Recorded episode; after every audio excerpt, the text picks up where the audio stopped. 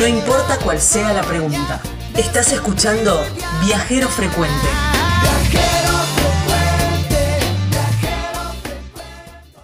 Eh, nos vamos a hablar con un oyente. Ajá. Ajá, sí, sí, porque justamente él se contactó con nosotros hace un tiempo a través de, del, del WhatsApp. Del, y, y bueno, y empezamos a charlar. Me contó que él es eh, productor de, tiene una bodega, una bodega boutique, quizás, eh, que se llama Perro Guardián, en Tinogasta, un vino. ¿Esto es casualidad o desde que usted arrancó a tomar vino ya cada día Ah, son ¿viste? todas notas de, de- de vinos, digamos? No, no, no. Viste que estamos como haciendo una recorrida por No, los productos es raro. argentinos. El que es oyente de viajero frecuente ya llevamos unas cuantas, siempre hablamos de vino. Pero porque da la casualidad que nos escriben. ¿Qué crees El que haga? vino nos busca. El- el- El vino nos está buscando y nos va a encontrar. No, no, es que estoy pensando, eh, just- nos escriben bodegueros, che. claro, nos van a encontrar, nos van a... Nos la van a cuestión es que encontrar. no hemos probado todavía, porque Claro. todo ha sido en cuarentena, no hemos Claro, probado nada. Es verdad. Pero bueno, con él tuve la oportunidad de conocer a su esposa y a, y a Mirá. su hija, porque ellos son de Rosario. Ah, Sí, sí, pero ahora se mudaron para Tinogasta, ahí Buah, es donde tienen cambio. la finca. Y bueno, entonces justamente en este en esta recorrida de productos argentinos, de, de arte argentino, le dije, Raúl, vos tenés que ser parte de esta de este periplo, de esta Bien. recorrida, y ahí está Raúl Fidelio de la bodega Perro Guardián desde Tinogasta. qué lindo. Gracias por atendernos. ¿Cómo te va?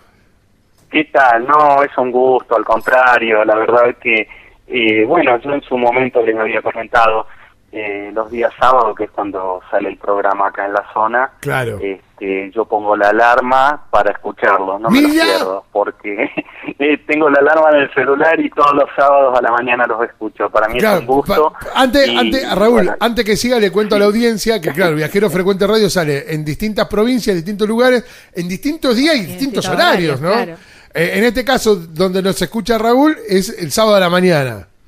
Bien vale tu aclaración, bien vale tu aclaración. Este, son muy escuchados en muchos lugares. Es más, yo le he comentado a algunos amigos, los han estado googleando, buscando a ver a dónde están en su región. Mirá. Te hablo de Cafayate, te hablo de Jujuy, y si no, algunos los escuchan por internet. La verdad que hacen un programa precioso y es un gusto estar con ustedes. Ah, bueno, yo después de todo lo que dijo, pido aumento de sueldo, Gabriela. copialo, copialo y lo vamos a reproducir por todos lados. Sí, Después le cambiamos la voz y es como que todos son diferentes. Tremendo. Bueno, gracias. Eh, nosotros, y esto te lo digo a vos como se lo digo a la audiencia, no tomamos conciencia. Sabemos que sonamos en todo el país, pero hasta que no te lo dicen, ¿eh, Gaby? No te pasa, no, no te das cuenta que estamos Sí. en toda la Argentina. Mira, para que te des una idea, el pueblito donde estamos nosotros se llama San José de Tinogasta, porque hay tres pueblos que se llaman San José en la provincia de Catamarca. Ajá. Este es un pueblito que si consideramos por padrón electoral las personas del Durazno, que es un puesto de altura que está en las montañas, somos 82, 83 personas en total, incluyendo esas treinta y pico de personas de ese puesto. Imagínate el tamaño. Nosotros vivimos en una finca y la verdad que es un gusto escuchar un programa con la calidad que tienen ustedes en este lugar tan alejado y que salga por la radio local, que eso es lo mejor. Este, hay mucha gente a la que yo le digo que escuchen porque ustedes van a ver todo lo que podemos hacer en esta región y lo van a escuchar de boca de otras personas que están haciendo en otras zonas. Claro. Y la verdad que es, es un programón el de ustedes. Es muy bueno, es excelente. Y estamos acá a escasos kilómetros de la cordillera. eh, es más, yo en este momento estoy afuera eh, viendo la cordillera. Y les digo, chicos, que, que está buenísimo que ustedes hagan este tipo de programas. Son programas de soberanía. Esa es la realidad. Wow, nunca nos dijeron eso. Claro. Qué lindo, qué Sí. lindo, Raúl. Soberanía. Yo, nosotros decimos federal y me encanta también. Programas de soberanía. De soberanía. Muchas gracias por todas tus palabras tan lindas. Te vamos a Por sacar favor. esa- Bueno, ahora sí, ahora vamos a hablar de los buenos vinos. Pobre, está afuera, en Claro. Catamarca, con el frío que hace. Así que, bueno, pero eh, me decía algo, este frío tiene como una buena consecuencia que posiblemente el año que viene tengamos muy buenos vinos. Sí, sí, hay todo un tema eh, técnico. Bueno, vos sabés que yo soy ingeniero agrónomo. Nosotros somos de Rosario, compramos fincas acá y hace ocho años que estamos viviendo. Y hay años y años, hay años de mejores cosechas y años de cosechas no tan buenas. Este año próximo yo creo que va a ser un excelente año, hay mucha nevada en cordillera, va a haber buen agua de riego, para riego mejor dicho, y estos fríos estimulan a las yemas a tener otro potencial de producción, hay todo un tema de unos procesos hormonales que se dan, así que la verdad que estamos contentos eh, de, estar sufriendo este frío. Hay que pensar lo positivo, como te decía antes. Estamos quemando leña porque la verdad que los fríos están intensos, pero no nos preocupa en lo más mínimo, vamos a tener una buena campaña. No, pero la imagen de quemar leña hogar adentro. No, eh, eso, ¿Es hogar o salamandra? Mira, tenemos en, en, el espacio de nuestra cocina-comedor, que es muy amplio, mide 10 metros por 7, una de esas estufas modernas de bajo consumo de leña, con puertas de vidrio que ves el fueguito. No voy a hacer marcas comerciales, obviamente. este, y tratamos de, de manejarnos con bajo consumo. Y después en las habitaciones tenemos unas estufas que son de tipo, se le llama estufa rusa, es una estufa que tiene todo un circuito de circulación de temperatura por dentro y afuera son todas de adobe, son estufas de masa. Se calienta esa masa de adobe y aunque te quedes sin leña, por dos días te sigue tirando calor. Es la forma más eficiente para mantener eh, las casas eh, con temperatura, porque podríamos también tener el, un, un split funcionando frío-calor, pero la realidad es que los costos de la energía hoy son muy elevados y acá con, con la leña estamos perfectos. Tenemos muy buena cantidad de leña. Vos sabés que yo amo, amo tu ciudad natal, me, me encanta, eh, amo su cultura, su, su rock, su música. Eh, el, bueno, el clásico barrio Pichincha hoy con tantos bares, aquellas tinajas en, en, Carlos Pellegrini que, que, acompañábamos con los viejos cuando íbamos a despansarnos. Eh, Rosario siempre estuvo cerca. Eh, el Carlitos. Eh, ¿Qué es lo que extrañas de Rosario? Porque, o, o, al revés, vamos por lo positivo. ¿Qué ganaste en Tino Gasta? Mira, yo te voy a decir dos cosas. Yo soy rosarino por naturaleza, nací en el Sanatorio Británico, noveno piso vista al río, en la creciente del 61, y lo que yo extraño de Rosario es el río. El ah. río y poder y poder salir a pescar. Lo que, no te dije. Sí, sí, sí, es tremendo. Y, y bueno, pero acá, en este lugar, este, vos te realizás en cuanto a tus, a tus deseos. Siempre me interesó el tema de la vitivinicultura, desde siempre que me gustó, y bueno, se dieron las posibilidades, compramos fincas y en un momento determinado tomamos la decisión de venirnos a vivir.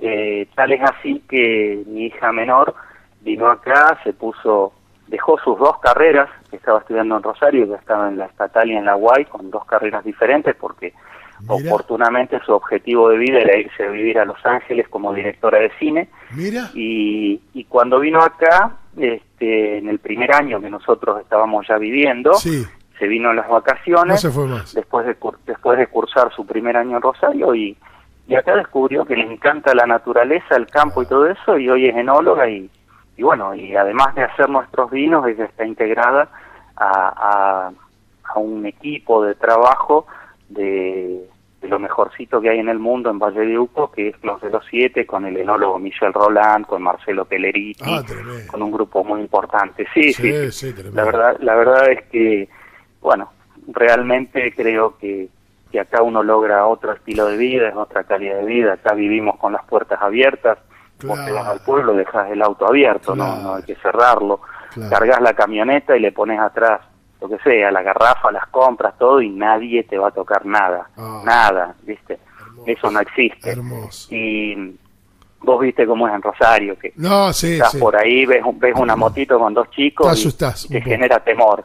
y, acá no, no, no existe, no, no, no se piensa eso. Tal es así que cuando uno viaja, por ahí los primeros días que vas igual que acá y y si, si tus familiares o amigos no te dicen, che, ojo que no vayas por allá, no vayas por allá, es como que uno se olvidó de ese estado de situación tan complejo. No, no, realmente la calidad de vida acá es otra. También hay cosas que, se extrañan, ¿viste? Eh, la parte de afecto. Claro, sí, sí, sí, claramente los afectos. o algunos estilos de vida, Pero bueno, hoy no es lo mismo, pero El- qué sé yo. ¿Ibas a la cancha tal vez el fútbol de, de- de Rosario, la Pasión News o Central? Mira, soy muy sincero, soy de Central a muerte, a Ajá, muerte. bien. Eh, mi lancha la tenía en el Caribe Canalla, ¡Ja! pero no era de ir a la, a la cancha. Ah, bueno, está bien. Está bien, está no, bien. porque los fines de yo siempre he sido de trabajar mucho y los fines de semana se lo dedicaba íntegramente a la familia. Claro. Y, y hablame un poco de tus vinos. ¿Qué cepa sería o qué uva? No, yo, mm, para, para entender, porque la verdad que somos realmente muy ignorantes en el tema y nos gusta aprender.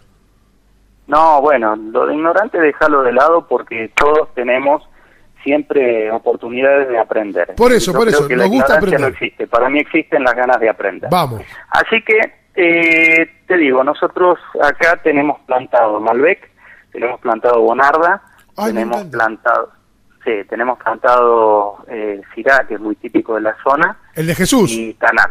Eh, sí, sí, tal cual, el que se supone, sí, sí, tal cual. Y bueno, Tanat, que es la cepa insignia uruguaya que, que acá en altura se da totalmente distinto, es como si fuera otro varietal, otra cosa. Eso es lo que tenemos. Y en blanco, obviamente, que tenemos Torrontés, que es la, la cepa insignia y 100% argentina. Y que el Torrontés es 100% argentino. Eh, eso es lo que tenemos hoy. Hacemos Bonarda, Bonarda Malbec, un corte, 50%. Y ahora, en un par de meses, estimo, sale una línea que se va a llamar como, como mi hija, Lara Fidelio. Eh, va a salir con su nombre, que Wow, qué lindo. un reserva, sí, un reserva que pasa por, por Mira. barrica más de un año Sí, sí, y sí. después tiene un año de, de botella también. Qué locura. Seguramente ella estuvo ahí en, eh, en, en la concepción de ese vino. Sí, desde luego. Sí, sí, sí, por supuesto, por supuesto. O sea, yo eh, cumplo, mi deber termina cuando llega la uva en un cajón a la puerta de la bodega. Claro. Y ahí comienza la tarea de ella. Ya cambia la responsabilidad. Yo ahí ya me lavo las manos. Y empiezo a pensar en el próximo año, en la próxima poda, cuántas yemas dejo, cuántas no dejo. Bueno, cuándo cortamos el agua, cuándo le damos más agua, cómo viene la planta, el análisis de pecíolo, bueno, todo lo técnico. Bueno, todo eso me ocupo yo en, la- en el campo. Claro. Y ella se ocupa de todo lo técnico en la parte de bodega.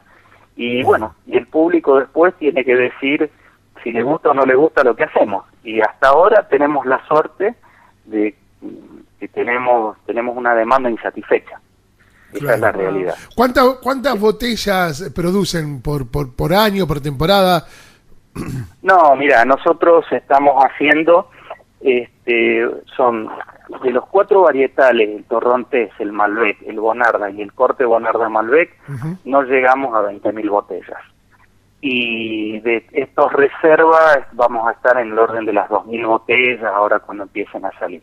Es muy poco, por eso apuntamos a tener alta calidad, porque Claro. Vos pensás que nosotros estamos a 1500 kilómetros de los grandes centros de consumo, que son los centros que tienen buen poder adquisitivo como para pagar las botellas, y el costo de flete es muy elevado. Entonces, nosotros tenemos fletes para traer los insumos de Mendoza hasta acá, que es todo vía Córdoba. Entonces, tenemos un transporte de Mendoza a Córdoba, otro Córdoba y Nogasta, y después tenemos que mandarlo de vuelta al resto del país, lo cual es bastante complejo. Así Claro. que tenemos que trabajar con productos que tengan sean de gama media a alta, porque si no no te dan los números. Esa es la realidad. Si no, viste, es muy complejo. Hoy las economías regionales están pasando un momento bastante duro. Es, eso es, es así. Eh, Creo que, que se va a mejorar, pero pero hoy hay que apuntar a calidad. Tenemos todo para hacerlo. Tenemos todo Claro. para hacer calidad. Vos sabés que yo voy a contar una, una intimidad. Mi viejo en algún momento tuvo criadero de pollo. Nosotros teníamos campo y tuvo su criadero de pollo, ¿viste? Entonces, Ajá. bueno, los criaderos de pollo llegaban todo un determinado pesaje y, y partían. Pero él tenía, eh, siempre decimos, cuento lo mismo, unos 30, 40 o 50 pollos que él criaba a su manera, a la manera, a la antigua, digamos, ¿no? A, Sí, sí, a sí. Mai solo, que han pesado incluso, yo he, he visto pollos de casi 6 kilos. Unas patas sí. una familia, prácticamente. Sí, sí, sí, que no se consiguen más. No se consigue, claro, el clásico pollo de campo, que nosotros decíamos, el pollo de campo de campo, ¿viste? Pollo de campo, magro, la carne más oscura, una cosa exquisita. Exquisita, sí, sí, Sí, Ahora, vos te das esos lujos también con los vinos, decir, bueno, pará, esto es para vender, pero pará, yo quiero este para mí. O quiero armar esto. Te, te cuento un poco cómo es el tema. A ver. Eh, nosotros tratamos en la medida de las posibilidades de todo lo que se produce se venda. Claro. Es así. Eh. Pero siempre, siempre tenés un ensayito, una microvinificación que es para la casa. Sí, Mm. sí, sí. Sí, eso, Ah, eso Ay, es sí, así. carajo. Ese Ah, cuando lo vayamos a visitar, ¿eh? No, y ahora, y ahora, eh, bueno, no se, no se da, ¿viste? Se había abierto el turismo, eh, se volvió a cerrar por esos siete Claro. casos que han aparecido acá en la provincia, pero te cuento como adicional, yo soy referente de la Corporación Vitivinícola Argentina de la parte de enoturismo para todo el NOA.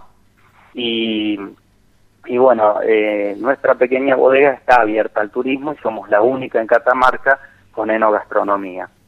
Este, una enogastronomía básica, porque hoy está todo muy protocolizado, viste, toda la parte de degustaciones, catas, el catering que vos puedas hacer y demás. Y, y bueno, hay algunas líneas, algunos vinos que solo los vendemos en bodega, que no lo, no lo Sí, sí, vendemos sí. a consumo. Claro. Claro, claro. Este, son muy, muy puntuales Con, y son para el turista que nos viene a visitar. ¿Con qué lo acompañamos? ¿Con algún queso? Y ya que está, te pregunto por la gastronomía regional ahí de, de esta y, zona. y lo que sirven en la bodega. Y lo que sirve en la bodega, claro. Sí, mira, te cuento, te cuento un poco cómo es el tema. Mm, Nuestro objetivo es en una primera etapa, porque ya te digo, teníamos todo listo para abrir y se volvió a cerrar el turismo interno, el, el intraprovincia, y estamos trabajando eh, a través de la Corporación Vitivinícola en armar los eh, corredores seguros y los circuitos seguros desde Cafayate a Santa María, pasando por Colalao en Tucumán, este, bueno, Ciambalá, Tinogasta, llegando a Chilecito, y que sean corredores seguros con todos los protocolos que hay, que, que creo que en algún momento algún mail con los protocolos debo haberles mandado, si no se los puedo mandar, no hay problema, eh, para que estén bien informados del de, el, el nivel de seguridad al que apuntamos en las bodegas de, la República Argentina, tanto para recibir al turista como para la seguridad de nosotros que somos quienes los recibimos. Y bueno, te decía, el objetivo es en una primera etapa tablas, de picadas y demás, las empanadas típicas de la zona, acompañadas por, por los vinos, y después, bueno, tratar de, de ir haciendo, viste, irme echando con algunos locros, algunos Mm, tamales, qué que son las comidas típicas de Sí, acá. sí, sí, Mira, sí. yo lo hablaba el otro día con mi señor, le decía, che, pero no de Julio hago un locro. Me decía, sí, pero no hagas un locro como los que hacías en casa, por Rosario, Claro, que claro. yo hacía un locro enorme y los invitaba a toda la familia, nos juntábamos todos. sí, sí. Porque acá, por ejemplo, es es, comi es, es una comida normal el locro, Claro. no, no es que tan No- no para una come el 9 fecha patria o algo Claro, así. claro, ¿Viste?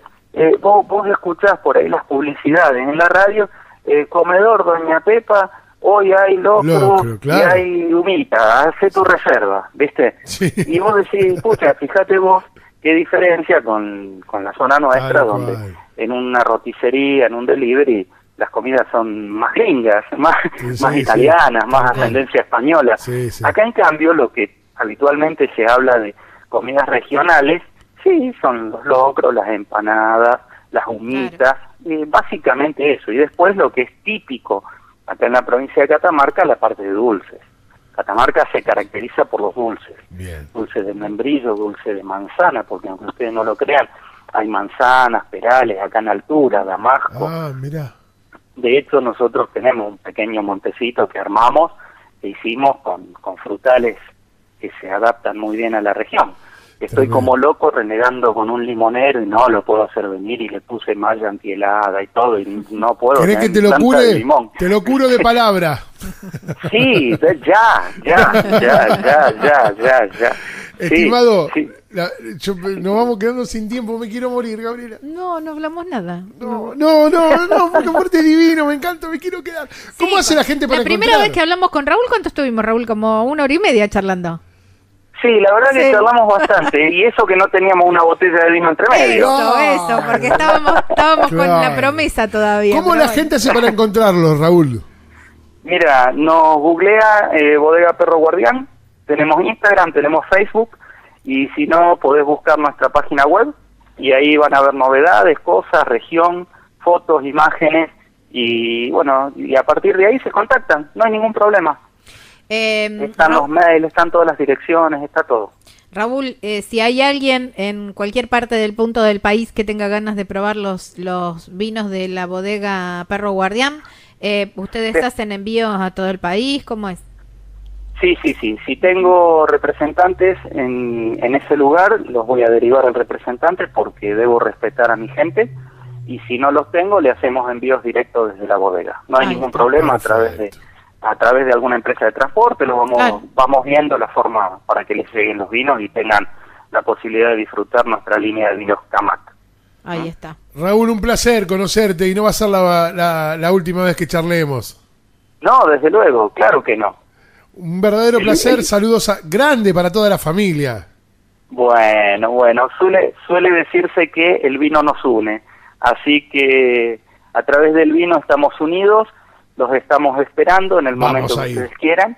Vamos y bueno, no, estamos, estamos a disposición. Gracias, Raúl. Un abrazo No, por gigante. favor. Gracias a ustedes, les mando un abrazo grande y como mejor creo que es el momento apropiado para decir salud. ¡Salud! Abrazo gigante. Beso enorme, Raúl. ¿Con quién Chao, hablamos? chicos, gracias. Gracias a vos. ¿Con quién hablamos? Bueno, Gaby? estábamos hablando con eh, Raúl Fidelio de, mm, de la bodega Perro Guardián de Tinogasta en la provincia de Catamarca. Ya venimos con más Viajero Frecuente Radio. Estás escuchando Viajero Frecuente. Encontranos en Facebook como Viajero Frecuente Radio, en Twitter arroba Viajero Radio, en Instagram Viajero Frecuente Radio. Vamos a viajar, si no es ahora, ¿cuándo?